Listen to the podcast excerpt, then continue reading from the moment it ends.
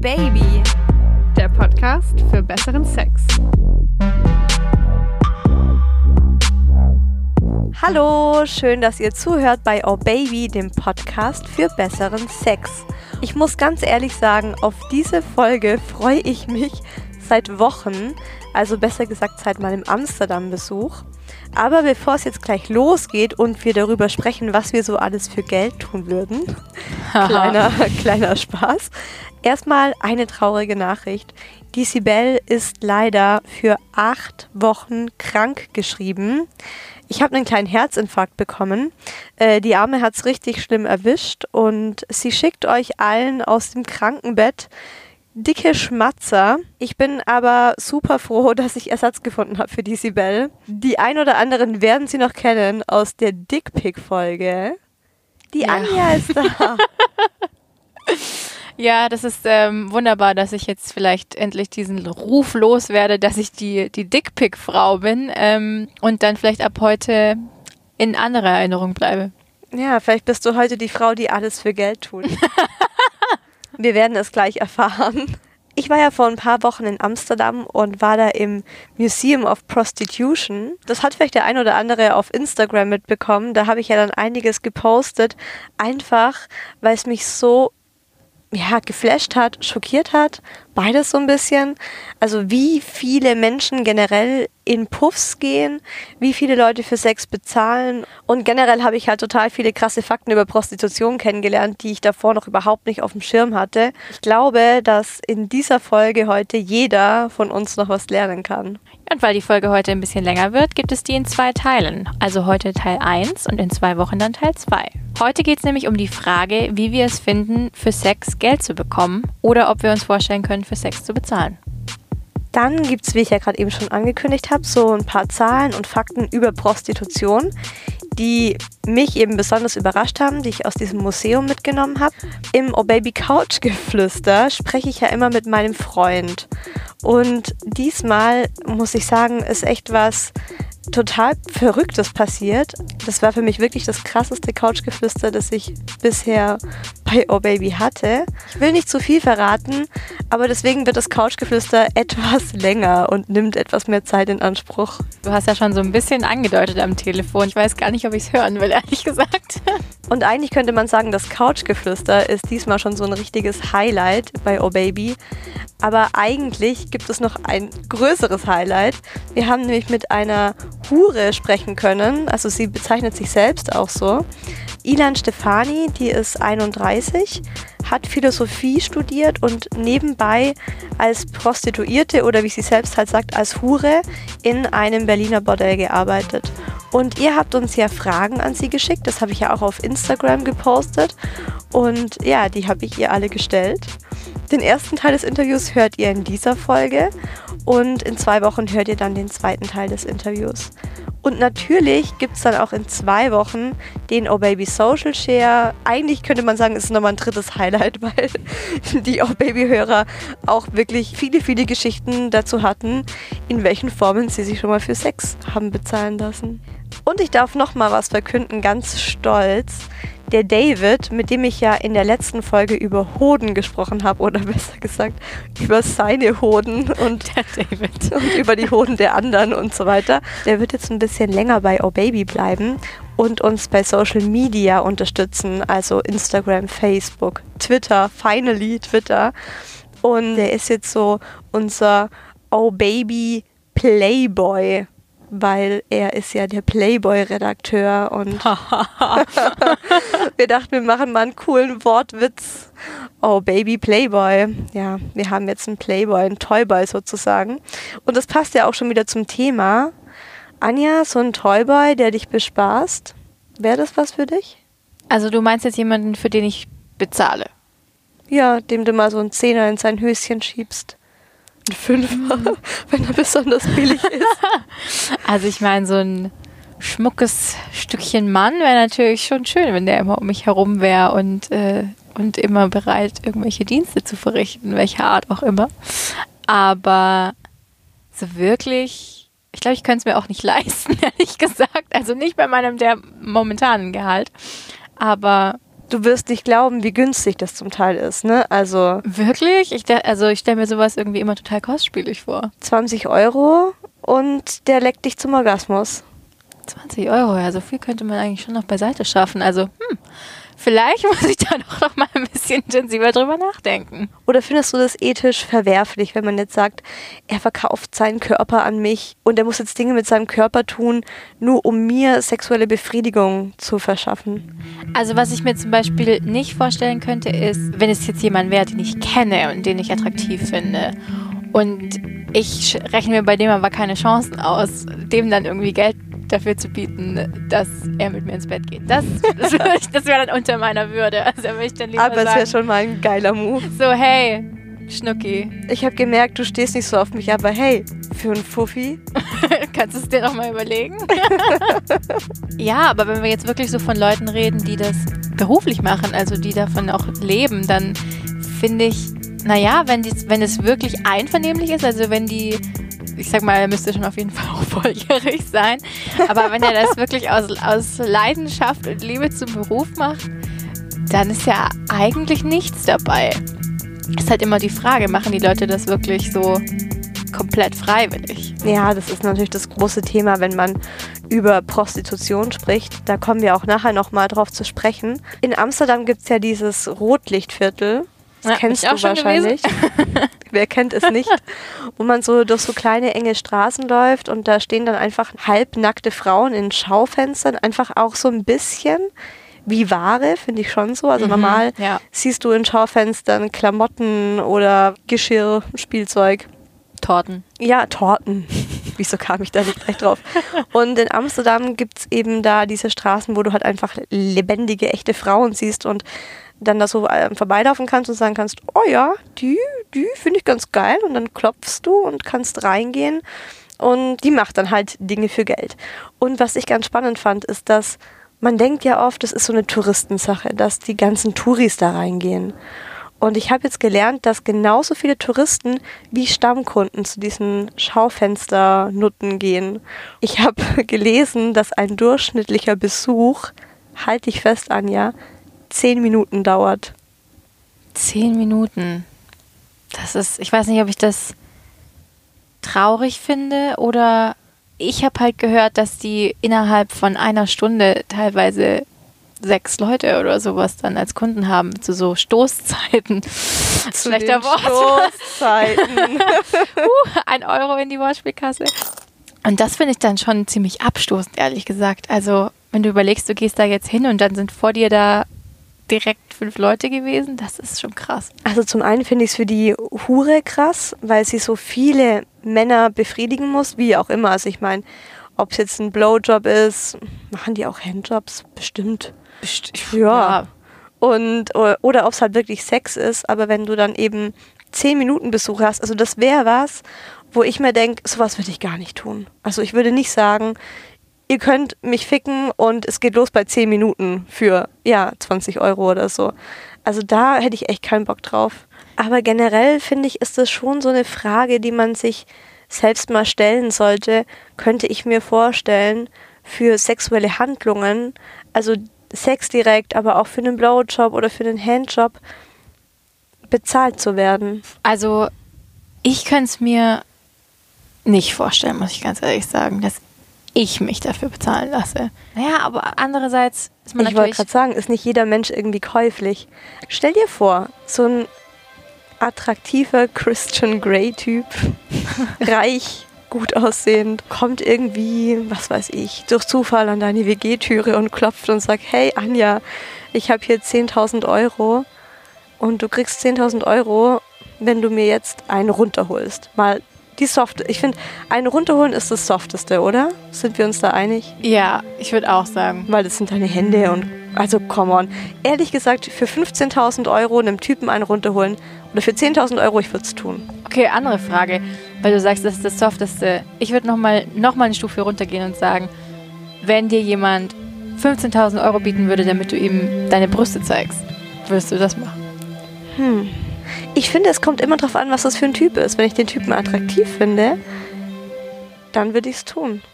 Wenn ich jetzt aber denke, boah, du ekliger. Dann wäre das wieder sowas, ich möchte nicht, dass jemand wie du meine Brüste Ja. sieht, weil es ist mein Ja. Körper. Und dich dann später daran erinnerst und dir darauf einen runterholst. So. Ja, ist ja, nee. Muss nicht sein. Aber nee, ich, also ich muss ganz ehrlich sagen, und, und das ist, glaube ich, der, das ist der springende Punkt. Wenn du anfängst, über sowas nachzudenken, denkst du dann nicht irgendwann, vielleicht wenn du in einer finanziell brenzligen Situation bist oder sowas, auch über den nächsten Schritt nach. Also wo ist da die Grenze? So mein allererster Impuls war, würde ich niemals tun. Ich fände es auch erbärmlich, wenn ein Mann zu einer Prostituierten geht. Das ist so wirklich mein erster Impuls gewesen. Vor allem, weil du als Frau ja auch denkst, oder ich vielleicht auch als Mann, das kriege ich ja auch noch umsonst hin. Also so scheiße kann ich Ja. gar nicht aussehen oder da geht man halt mal abends weg, zieht man sich halt ein bisschen leichter an und Also ich könnte mir auch vorstellen, dass, weil du das Beispiel äh, Christian Grey ja vorher angesprochen hast aus Fifty Shades of Grey, dass ähm, wenn man jetzt irgendwie wirklich eine bestimmte Vorliebe hat, die man sich nicht traut, einfach mal so, einer, so einem One-Night-Stand, den man in der Bar aufgerissen hat. Aber ich würde jetzt vielleicht dem One-Night-Stand nicht unbedingt sagen, dass ich gerne gefesselt und geschlagen werde, weil ja, da ja einfach auch ein Vertrauen dafür da sein muss. Und so Ja, eine absolut. Prostituierte, die das professionell macht, wo man davon ausgehen kann, die macht das gut und die macht das gewissenhaft. Ja, und die kennt auch die Grenzen. Also wenn du selbst geschlagen werden willst zum Beispiel, dann kannst du ja dann immer mit der so ein Triggerwort ausmachen Ja. und dann weißt du auch, bei der Prostituierten kannst du dich drauf verlassen, sie hört auch wirklich auf. Ja. Was es auch noch gibt, ist Behinderungen. Also wenn du eine Behinderung hast als Mensch Stimmt, ja. Und deswegen einfach schwieriger andere Leute kennenlernst oder schwieriger Partner findest, dann finde ich es auch nochmal was ganz, ganz anderes. Oder wenn du zum Beispiel, es gibt ja auch diese Frauen, die so in Altenheimen, alten Diese, Menschen Ähm, Orgasmen. Kuschel, ja, diese Kuschelexperten und Kuschel, Kuschelhelfer heißen die, glaube ich, auch. Kuschelhelfer. Oh, muss ein bisschen kuscheln. Aber finde ich schon auch nochmal eine andere Nummer, wenn du dann so sagst, ja, ich bin Kuschelhelferin und ich gehe ins Altersheim und hole 85-jährigen Opas einen runter und leg mich zu denen nackt ins Bett. Das ist, im Grunde finde ich das ja toll, dass es solche Leute gibt, weil diese Leute haben natürlich auch noch eine Sexualität. Ist ja logisch.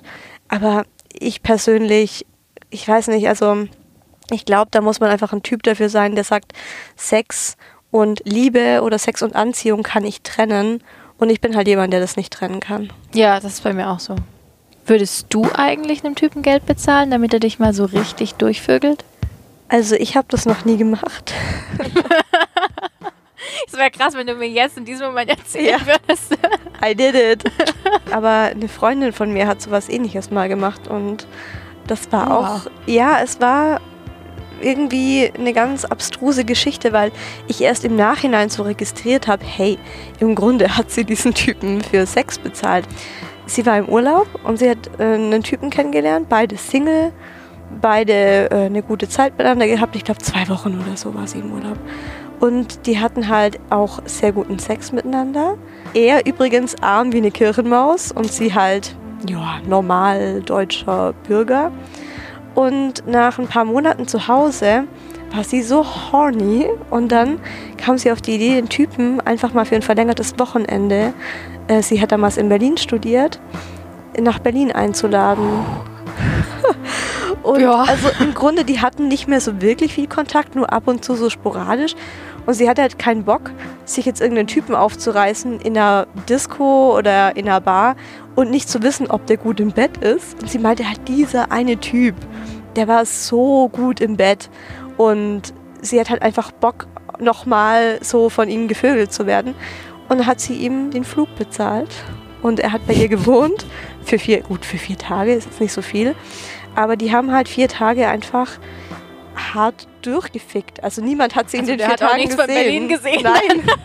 Das wäre jetzt meine, ich hätte ihn jetzt gefragt, ob sie ihm dann auch Taschengeld gegeben hat, damit er sich Berlin ein bisschen anschauen kann, aber Boah, keine Ahnung. Also vielleicht haben sie tagsüber mal eine Tour gemacht, wenn sie, wenn sie noch laufen konnte. Aber er kam halt und sie hatten halt er, er kam halt. Und sie auch. Ja, genau. Und im Endeffekt ist das ja auch so eine Art Bezahlung gewesen. Ja, also ich sag's nicht gerne, aber ich habe auch ähm, zumindest mal, naja, ich habe das Angebot, so ein ähnliches Angebot mal bekommen. Ich weiß nicht, ob ich dir das mal erzählt habe. Nein. Ähm, da war ich im Studium und es war auch ein Typ, den ich kannte von früher aus meiner Jugend, aber da lief nie was. Und der hat mich dann ähm, auf Facebook gefunden, so, da war ich wahrscheinlich so Anfang 20. Also Jahre später. Ja, wirklich so fünf Jahre nicht mehr gesehen. Und der hat mich dann auf Facebook gefunden und ich habe mich am Anfang geschmeichelt gefühlt und wir haben hergeschrieben und dann meinte er dann auch relativ bald so, ja, ey, du, du standest doch früher auf mich. Und Nein. Das, ja, ja, und ich war erstmal so, wie arrogant. oh Gott. Ja, da war immer schon so ein kleiner arroganter Sack, aber halt irgendwie auch leider Leider geil. ja. und dann ähm, meinte er so, ja, und er bereut es voll, dass wir nie was angefangen haben und er hätte mich so gerne irgendwie mal gefickt. Ich wette, er war frisch Single. Weil das ist genau auch. das, was Männer machen, wenn sie frisch Single sind. Sie gehen ihre Facebook-Kontakte durch, Ja. sie gehen ihre Handy-Kontakte durch und fangen dann genau solche Gespräche So an. diese Leute, die man noch auf seiner Liste hat, sag Ja. ich mal. Ne? Also so Ja, hätte ich gerne mal. ich? Genau. Mhm. Und naja, auf jeden Fall hat sich dann rausgestellt, er hat nicht ähm, so weit von mir weg studiert. Dann hat er mir angeboten, dass wenn ich mich ins Auto setze und zu ihm gefahren komme, um mit ihm Sex zu haben, er mir den Sprit bezahlt. Dein Ernst? ja. Er zahlt dir den Sprit. Oh Gott, das ist so, so ein Studenten. so eine Studentengeschichte. Ich meine, stell dir mal so einen 45-jährigen Mann vor, der so einer 40-jährigen Frau sagt, hey, wenn du zu mir wärst, zahle ich dir den Sprit. Ja, da würde man sich als Frau auch irgendwie so denken, danke, ich äh, kann mein Auto selbst voll Ja, hast du dir wahrscheinlich auch gedacht, oder? Ja, ich muss auch sagen, Oder bist du hingefahren? Nein, ich bin nicht hingefahren. Es gab einen Moment, wo ich drüber nachgedacht habe, weil ich ihn halt wirklich einfach so heiß fand früher und natürlich auch so das im Hinterkopf hatte, so ein bisschen sowas, Ja, wie wär's und mhm. ist er, wie geil ist er vielleicht im Bett.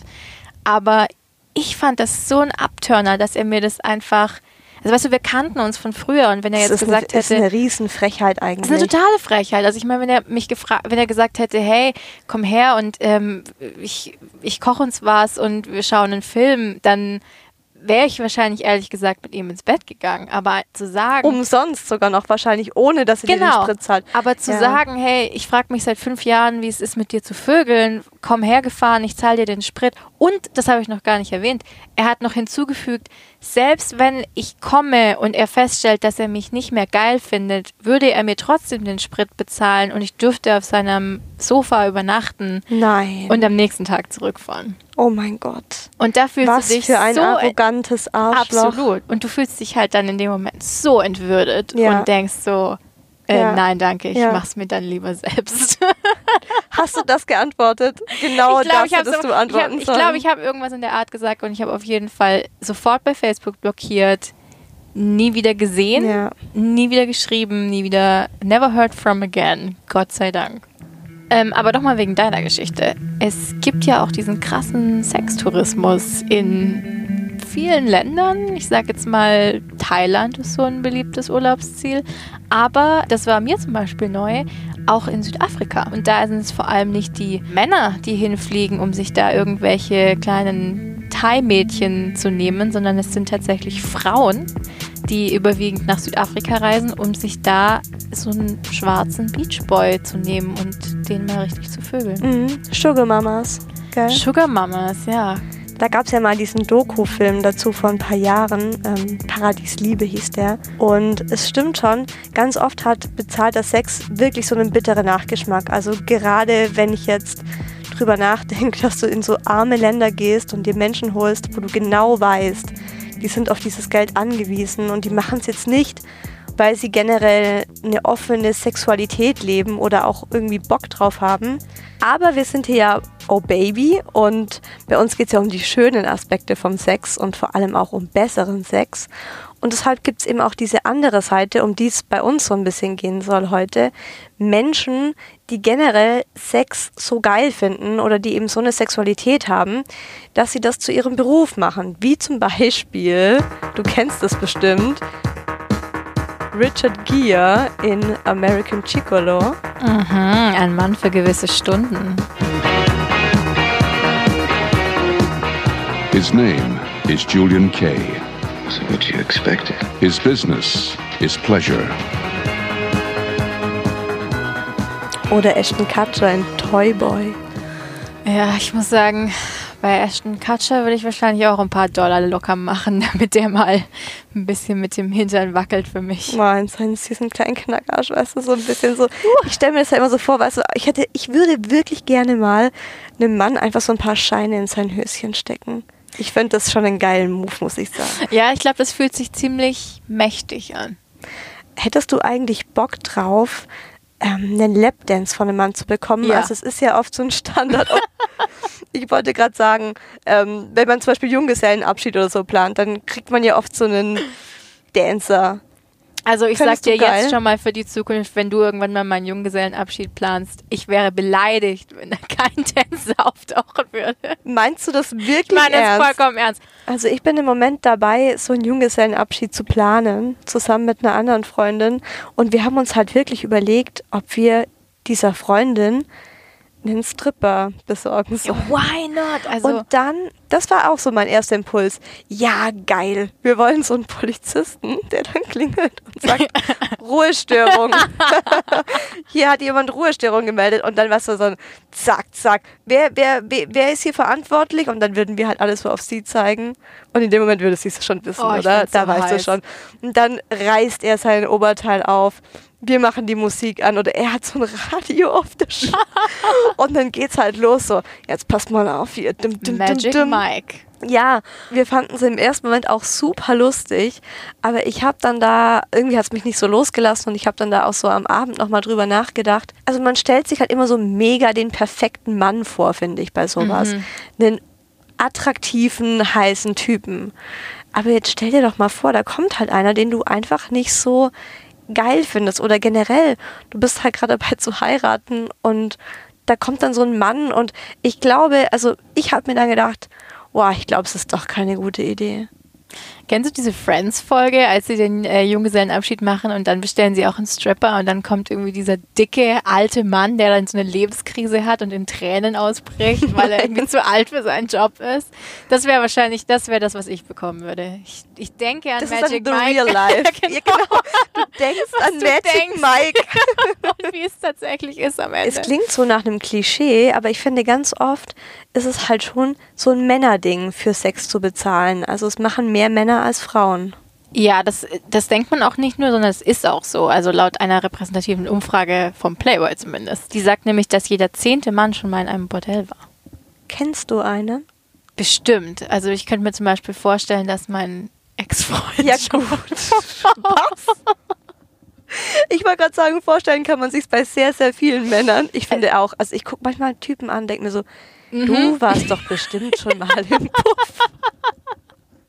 Aber dein Ich weiß, was du meinst. Ja, doch, mein Ex-Freund 100 pro. Aber war dein Freund etwa noch nie im Puff?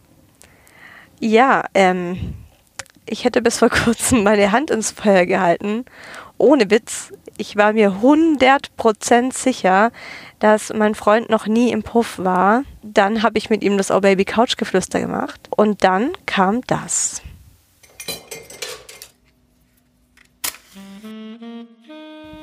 Warst du eigentlich schon mal in einem Puff? Also ich weiß, dass du noch nie für Sex bezahlt hast, aber vielleicht warst du ja schon mal mit Freunden in so einer Table Dance Bar oder hast einen Kumpel mit in den Puff begleitet oder vielleicht kennst du ja auch jemanden, der schon mal im Puff war. Naja, eigentlich muss ich niemanden kennen, weil ich selbst schon mal im Puff war, ehrlich gesagt. Mit einem Kumpel von mir. Ja, ich habe durchaus schon für Sex bezahlt. Was? Aber wir hatten keinen Geschlechtsverkehr in klassischem Sinne, sondern wir haben uns Blowjobs geben lassen. Was? du hast dir mal einen Blowjob geben lassen von einer Hure? Ja, im Puff. Nein. Ja. Ich weiß, dass es nicht stimmt. Doch, natürlich stimmt das. Nein. Doch, klar. Und das habe ich dir auch schon erzählt. Du hast es nur wieder vergessen. Es, dass dir eine Nutte einen Blowjob gegeben hat. genau. Was? Ja, Nee, klar. das hast du nicht ernsthaft gemacht. ja, doch. Und ich habe dir auch erzählt, dass es scheiße war. Das habe ich Du erinnerst komplett dich. verdrängt. Ja, und dann hast du gefragt, Was? oh, wieso was scheiße? Und dann habe ich dir erzählt, ja, weil du halt im Puff auch bei Blowjobs dir immer einen Gummi drüber ziehen musst. Und jetzt lass dir mal einen Blowjob mit Kondomen geben. Das ist halt einfach beschissen. Wann und so war es halt auch im Kondom, im, im, im, ähm, im Puff. Mit wem? Wie alt warst du da? Anfang 20. Und du hast einen Ständer bekommen. Ja, äh, aber Bist nicht, aber nicht leicht. Bist du Äh, ja, ja. Ich bin Alter, klar. das finde ich aber ja- ich muss sagen, dass es ähm, jetzt ehrlich gesagt und das habe ich dir auch damals gesagt. Ich weiß auch nicht, wieso du es verdrängt hast, aber das ist komplett. Ich Ja, erinnere mich nicht aber ich fand's daran. nicht geil. Ich erinnere mich nicht Und mehr ich habe dir damals auch schon gesagt, und das war auch der Grund, wieso ich das halt nicht wiederholt habe und auch nicht wiederholen würde, weil es einfach nicht geil war. Ja, wie schön für dich, dass du es nicht nochmal wiederholen würdest. Ja, siehst du mal, da weißt du, was du an mir hast. Oh, wow. Okay. Ja, ich war an dem Abend auch echt, also ich hätte es nicht gedacht, dass ich da so, ja, doch dann irgendwie so ein Spießer im Herzen bin. Ja, nee, ich glaube, es hat mit Spießersein nichts zu tun. Das ist einfach, das natürlich schockt einen. Das Ich war echt schockiert Moment. und ich finde es auch so krass, dass ich das einfach verdrängt habe. Also ohne Witz, Anja, ich hatte das, Aber du bist ja eh so vergesslich. Vielleicht hast du es einfach wirklich vergessen. hey, bin ich nicht. Nur mit Namen. Aber wirklich nur mit Namen. Eigentlich kann ich mich an so Geschichten und so immer noch erinnern, aber ja, keine Ahnung, das hat mich wirklich in meinen Grundfesten erschüttert, weil ich mir so sicher war, dass er das noch nie gemacht hat. Weil ich finde auch, er ist überhaupt nicht der Typ dafür. Ja, das denkt man wahrscheinlich. Ehrlich, also ich, das denkt man wahrscheinlich immer, wenn es der eigene Freund ist. Also ohne dir jetzt nahe zu treten zu wollen. Aber das will man sich wahrscheinlich auch nicht vorstellen, weil man eben, naja, man hat halt diese Klischee-Vorstellung von dem Mann, der in den Puff geht. Und der ist vielleicht nicht unbedingt der Mann, den man sich jetzt fürs Leben wünschen würde. Und wenn es dann halt der eigene Partner tatsächlich macht und zugibt, dann ist man erstmal betreten. Ja, anderes Thema. Wir haben einen Sponsor für diese Folge. Viele Menschen haben ja bezahlten Sex oder gehen zu Prostituierten, weil ihnen einfach Alternativen fehlen. Das heißt zum Beispiel den Partner oder den Mut, auf einer Party irgendjemanden aufzureißen. Und hier kommt unser heutiger Sponsor ins Spiel. Spiel ist ja da genau das richtige Wort. Es geht um Amorelie. Bestimmt kennen das schon einige von euch. Das ist eine der wenigen, wenigen ästhetischen Websites, die sich mit Sex befassen. Da kann man nämlich Sextoys kaufen. Ja, und Sextoys, da können die Isa und ich ja auch schon ein Lied davon singen. Das ist nämlich eine super Alternative, wenn man zum Beispiel gerade keinen Partner in Sicht hat. Oder wenn man halt einfach so wie ich gerade keine Lust auf menschlichen Partner hat. Du bist so geil. ja, ich liebe meinen Vibrator. Was viele von euch vielleicht noch nicht wissen, Amorelie veranstaltet auch Toy-Partys. Also sowas wie die Tupper-Partys, die eure Mütter früher gemacht haben, nur eben mit Dildos, Vibratoren. Lustkugeln, Kleidgel und was es halt nicht alles so auf dieser Webseite gibt. Und das Gute daran ist, dass man die Toys kennenlernt und ausprobieren kann. Und eben von einem Profi direkt beraten wird und Tipps und Tricks zu diesen Toys erhält. Und mit so Toys kann man ja dann auch das Sexleben zu zweit aufpeppen. Wenn ihr Lust habt auf so eine Toy-Party oder vielleicht das mal der ein oder anderen Freundin auch zum Geburtstag schenken wollt, dann klickt auf den Link, den wir in der Folgenbeschreibung gepostet haben. Da gibt es ein Formular und das müsst ihr ausfüllen und dann bekommt ihr ganz unverbindlich Infos zu Toy-Partys. Aber, und es ist mindestens genauso geil, ihr bekommt ein kleines Goodie, denn unter allen, die dieses Formular ausfüllen, verlosen wir ein Amorelie Sextoy-Set für Paare. Und dazu müsst ihr nur am Ende des Formulars, da ist so eine Kommentarfunktion und da müsst ihr einfach nur Oh Baby reinschreiben. Weißt du, was ich am Thema für Sex bezahlen überraschend finde? Die meisten Leute gehen nicht nur zu einer Prostituierten, weil sie Sex wollen, sondern die Nummer eins Leistung sozusagen, die gefordert wird, ist nicht sexueller Art. Die meisten wollen tatsächlich einfach nur reden.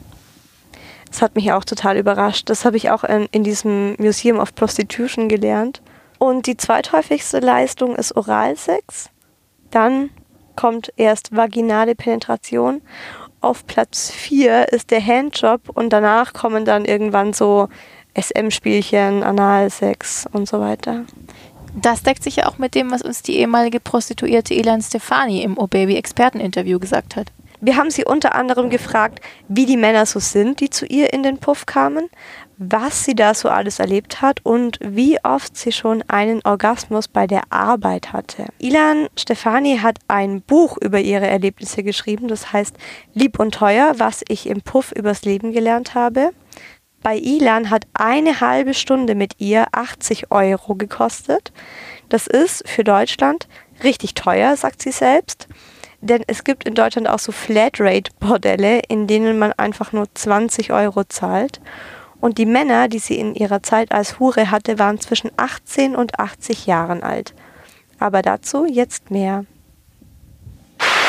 Also Ilan, du hast zwei Jahre während deines Philosophiestudiums in Berlin als Prostituierte gearbeitet und du hast, wie ich finde, einen ziemlich ungewöhnlichen Weg dorthin gehabt. Also oft denkt man ja, wenn man Prostitution hört, an Zwangsprostitution oder auch an Frauen, die vollgepumpt mit Drogen diesen Sex über sich ergehen lassen. Bei dir war das ja alles ein bisschen anders. Kannst du uns erzählen, wie du dazu gekommen bist? Ich war ja 19, als ich in die Prostitution eingestiegen bin und ich habe vorher schon jahrelang mich wirklich für dieses Thema interessiert. Ich war seit der Schulzeit Feministin und habe Ali Schwarzer gelesen. Und Ali Schwarzer hat immer geschrieben, dass in Berlin so eine Frauenorganisation Hydra arbeitet und eigentlich auf der Seite der Prostituierten arbeitet. Und ich war genauso empört wie Ali Schwarzer. Ich habe gedacht, wie können Frauen sexuell so sehr ihre eigene Sache verraten? Und dann, ich bin ja nicht in Berlin aufgewachsen, sondern erst nach dem Abitur nach Berlin gezogen, dann war ich irgendwie ja, 19 und neugierig auf die große weite Welt und wollte Hydra kennenlernen, aber noch nicht mit dem konkreten Gedanken, ich könnte selber Prostituierte werden, sondern eher so, na, ich gucke mir mal diese komische Hurenwelt an. Genau, du bist ja dann zu so einem, war das so eine Art Tag der offenen Tür ja. oder ein offenes Treffen? Genau. Bist ja da Genau, ich war bei ne? so einem Frauenfrühstück. Alle Prostituierten und Nicht-Prostituierten konnten da bei Hydra in den Räumen sitzen und zusammen frühstücken. Und mein Aha-Erleben, durch das ich dann merkte, hey, ich könnte auch als Prostituierte arbeiten, das war halt bei Hydra bei dem Frauenfrühstück, weil ich mit ganz normalen Frauen an einem Tisch saß, die nicht aufgetakelt waren. Sie sprachen alle Deutsch. Sie haben ihre Kinder in die Wahl Waldorfschule geschickt und sie kam gerade aus dem Urlaub und so. Und in dem Moment ist wirklich alles zusammengebrochen, was ich dachte, was ich aus Büchern von Ali Schwarzer und so über Prostituierte gelernt hätte. Sie sind genauso in ihrem Aussehen und in ihrem Alter wie eine Grundschullehrerin oder wie eine Frau, die mir in der Bäckerei ein Brötchen verkauft. Und du konntest dir dann auch direkt vorstellen, das mal auszuprobieren, weil für mich ist es eine diese Klischees, die man im Kopf hat, und das andere ist diese Hürde, mit völlig ja, fremden Männern ja. sexuellen Kontakt zu haben. Ich habe danach entschieden, ich gehe den nächsten Schritt in diese Richtung. Und ich hatte ja Kontakt mit Hydra und die sind ja total gut vernetzt. Die wissen ja, wo gute, faire Arbeitsbedingungen in Berliner Bordellen herrschen. Und dann habe ich mit denen so ein Beratungsgespräch gemacht und da war das noch total offen, ob ich das ausprobiere. Ich war einfach immer schon so, dass Sexualität für mich etwas war, wo viele verschiedene Bedürfnisse von mich zusammenkamen. Und ein Bedürfnis war natürlich das Bedürfnis, mich und andere sexuell kennenzulernen. Aber ich hatte auch Bedürfnisse nach der großen, weiten Welt und Sex mit Touristen, die Englisch sprechen, amerikanisches Englisch und nach vielen verschiedenen Kontakten und nach Nachtleben. Und ich glaube deshalb in der Prostitution die hat mich gereizt, weil ich viele verschiedene Bedürfnisse von mir befriedigen konnte.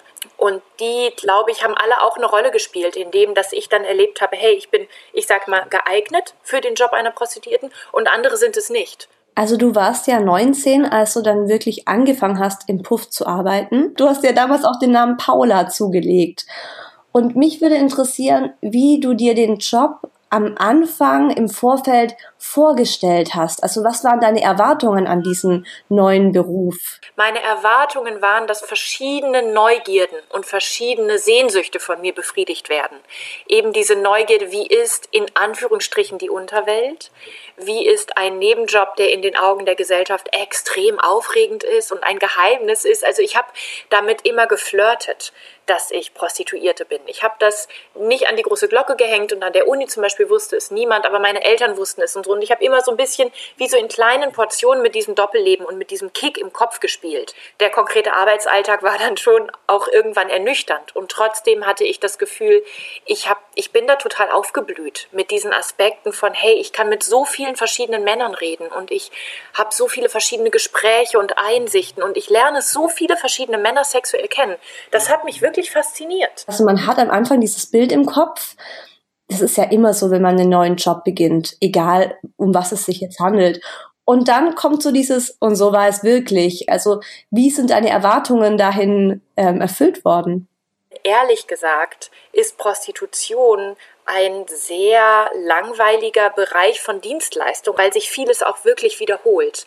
Ich glaube, meine Erwartung war, war auch beides, dass ich natürlich Abenteuer habe und ein bisschen so Futter für mein sexuelles Ego. Das hat tatsächlich geklappt, auch wenn ich heute nicht stolz bin, das zuzugeben.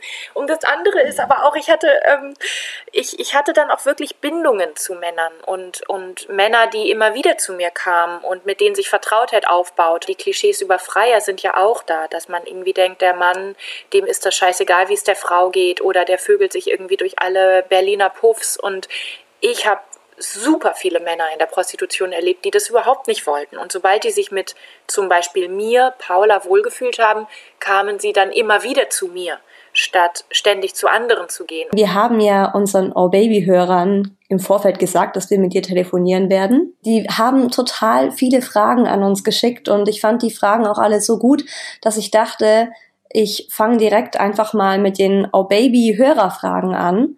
Und die erste Frage an dich wäre, welches Männerbild hast du im Laufe deiner Karriere entwickelt?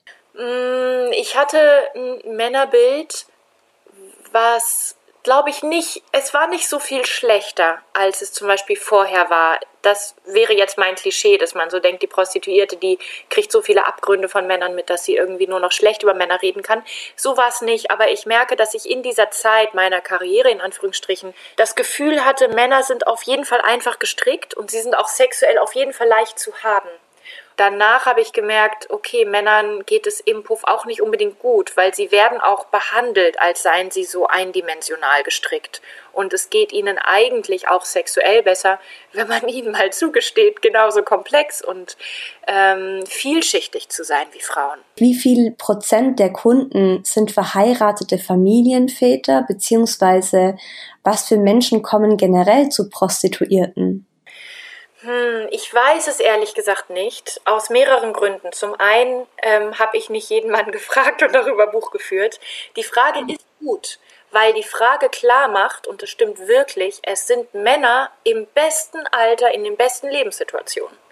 Es ist wirklich, Prostitution zu Prostituierten zu gehen, passiert im Herzen der Gesellschaft, passiert vor allem bei Männern, die auch das Geld haben, sich Sex kaufen zu können. Und in dem Sinne verheiratete Familienväter trifft es schon ganz gut, aber das haben mir natürlich nicht alle gesagt.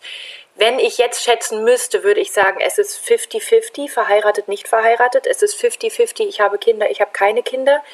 Im Zweifelsfall von den Statistiken her halte ich für wahrscheinlich 88 Prozent aller Männer gehen mindestens einmal in ihrem Leben zu Prostituierten und die Hälfte aller Männer sehr regelmäßig.